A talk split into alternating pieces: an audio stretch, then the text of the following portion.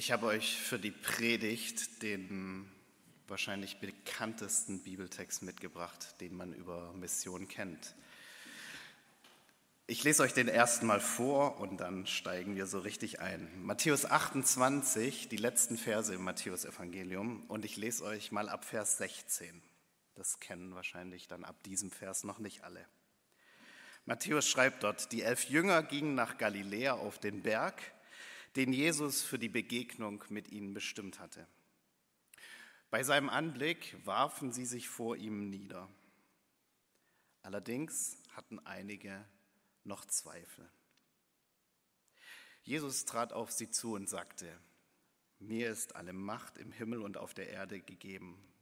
Darum geht zu allen Völkern und macht die Menschen zu meinen Jüngern. Tauft sie auf den Namen des Vaters, des Sohnes und des Heiligen Geistes. Und lehrt sie alles zu befolgen, was ich euch geboten habe. Und seid gewiss, ich bin bei euch bis zum Ende der Welt.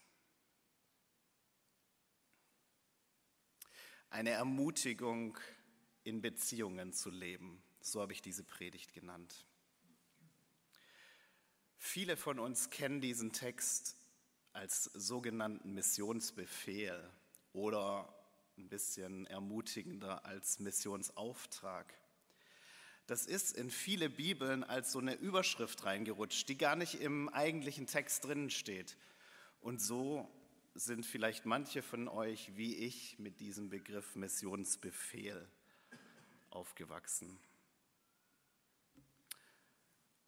Und ich weiß nicht, wie es dir damit geht. Ich habe mich immer schwer damit getan, mit diesem Befehl. Ich finde, der ist oft unbarmherzig dahergekommen, manchmal fast mit so einem erhobenen Zeigefinger. Aber ist das das, was eigentlich in diesem Text und vor allen Dingen in dieser Begegnung steckt, die hinter diesem Text steht. Und kann man hier wirklich von einem Auftrag, geschweige denn von einem Befehl sprechen, wenn man diesen Kontext mit einbezieht? Und, deswegen habe ich mal die Verse davor noch mitgelesen, wenn man auch diese Klammer auf und diese Klammer zu mitbedenkt, in die dieser Text eingebettet ist. Fangen wir mal vorne an. Wir sind Zweifelnde. Wir sind Zweifelnde. Hier schreibt Matthäus, einer der ganz engen Vertrauten von Jesus, der über Monate, womöglich sogar über Jahre mit Jesus unterwegs gegangen ist, ge unterwegs gewesen ist, über diese Situation, über diesen Moment nach Jesu Tod, nach seiner Auferweckung, kurz vor der Himmelfahrt, wie sie, diese engen Vertrauten, Jesus noch einmal sehen, von Angesicht zu Angesicht auf diesem Berg. Und dann schreibt Matthäus am Anfang dieses Textes, einige aber hatten Zweifel. So ein kleiner Nebensatz, mit dem dieser sogenannte Missionsauftrag eingeleitet wird. Wie kann man denn da bitte schön zweifeln, wenn man so eine Geschichte mit Jesus erlebt hat, wenn man erlebt hat, wie er Wunder getan hat, wenn man erlebt hat, wie machtvoll er gewirkt hat, wenn man ja dann auch diese Hoffnungslosigkeit nach seinem Tod erlebt hat. Aber wo man ihn jetzt wieder sieht, offensichtlich als den Auferweckten. Ich weiß nicht, ob Sie sich vielleicht Sorgen gemacht haben, wie es jetzt weitergeht, Sorgen um Ihre Zukunft, Sorgen um das, was Sie jetzt nach dieser Zeitenwende tun, wie das Leben für Sie weitergeht. Auf jeden Fall hatten einige von Ihnen Zweifel. Und nach so einem ersten Erstaunen kommt dann vielleicht auch das Tröstliche davon bei dir an. Vielleicht geht es dir wie mir. Vielleicht zweifelst du manchmal auch.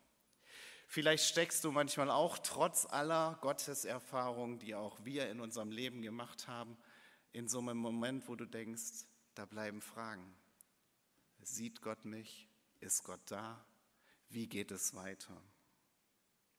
Wenn du das kennst, dann kannst du dich ganz getröstet hier in der Reihe von Jahrhunderten von Jüngerinnen und Jüngern eingliedern, denen es genauso ging.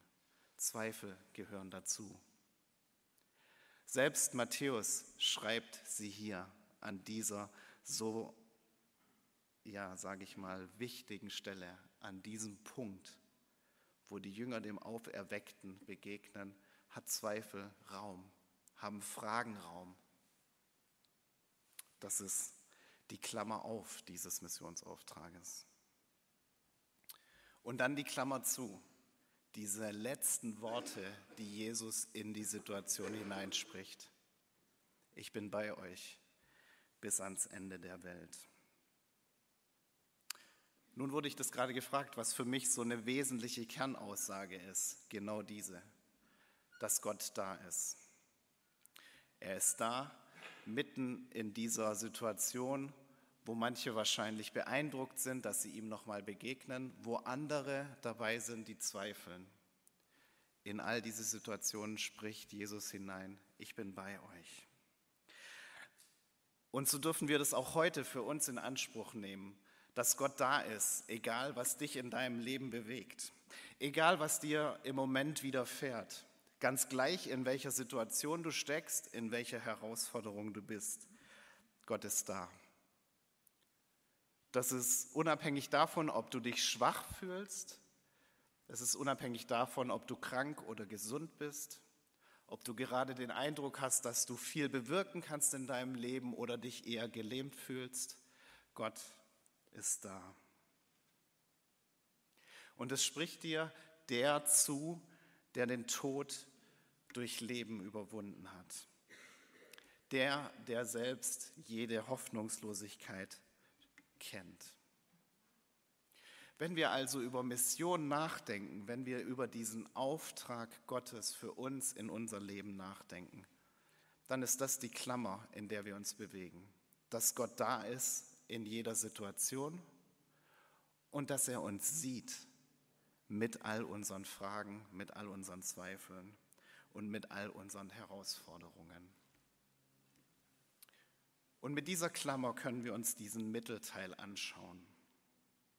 Da können wir als Jüngerinnen und Jünger von Jesus heute miteinander entdecken, was bedeutet es konkret in unserem Leben auf der Suche nach dem zu sein, was Jesus uns befohlen hat.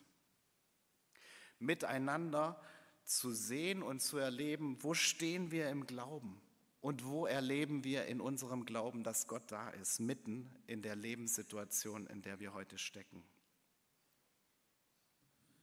Miteinander zu erleben, dass Gott in unser Leben hineinspricht, auch heute noch, mitten in die Situation, in der wir sind.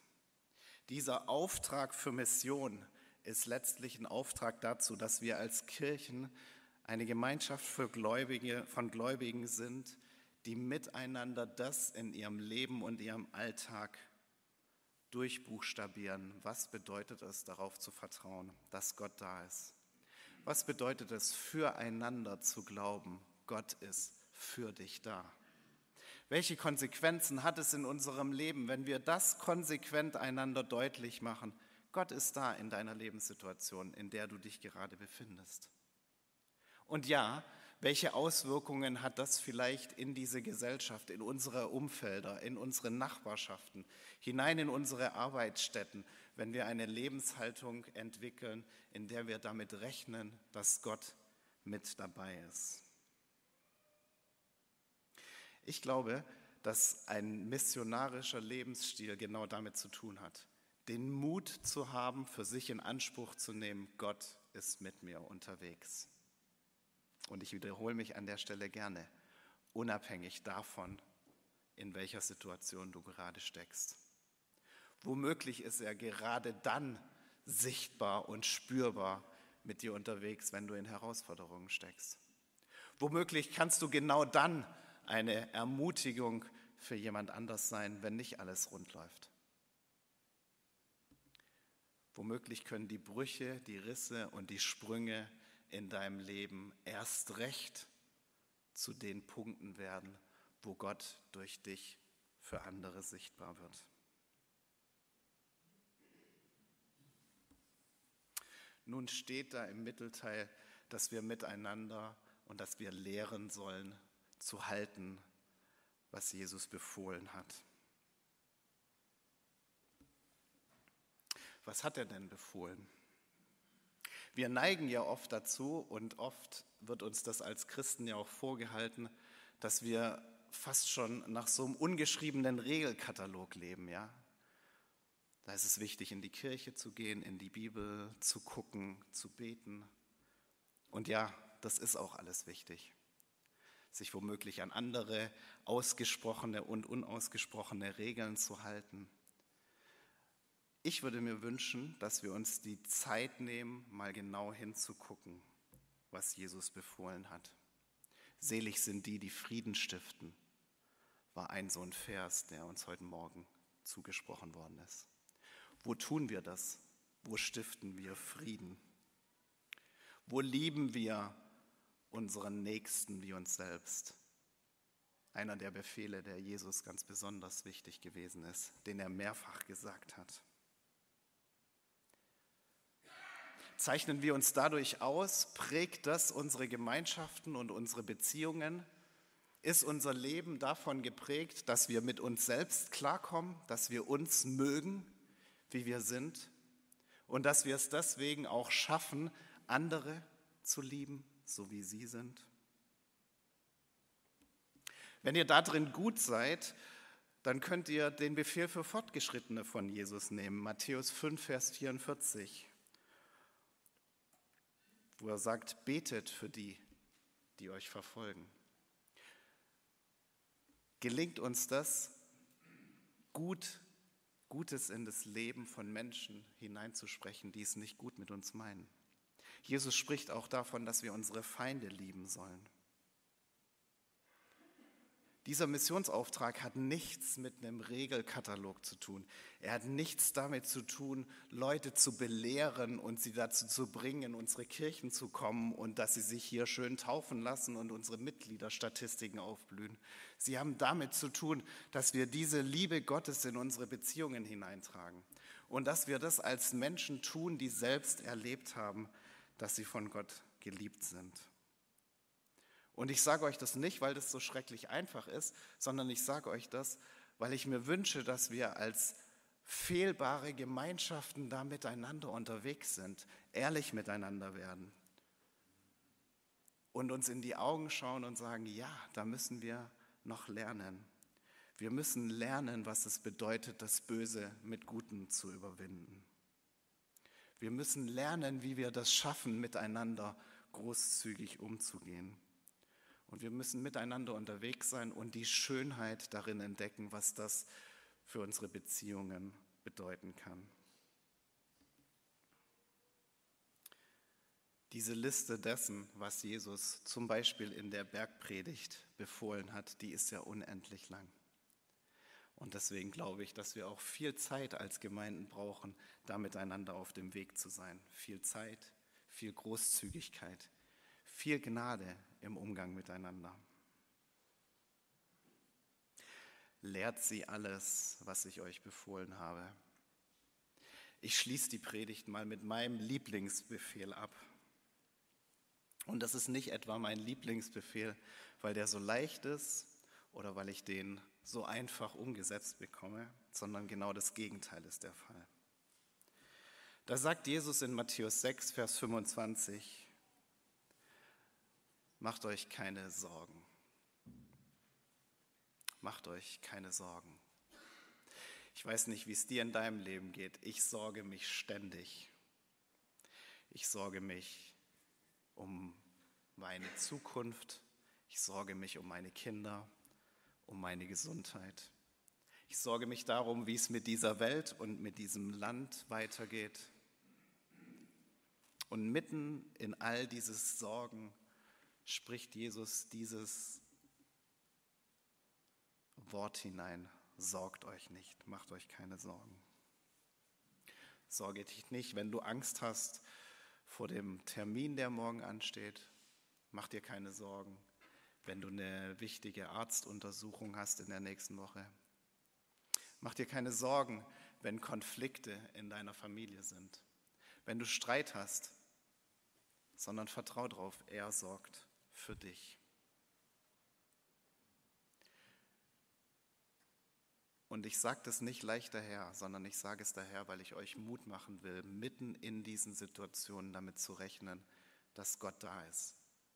Dass er nicht darauf wartet, dass alles zweifelsfrei glatt läuft in deinem Leben, sondern dass er dich einlädt, darauf zu vertrauen, dass mitten in der Situation, in der du steckst, das gilt, was er gesagt hat und er an deiner Seite und mit dir unterwegs ist. Und so wird dieser Missionsauftrag für mich eine wunderschöne Einladung, Menschen in dieser Welt zu sagen, Gott ist für mich und für dich da. Amen.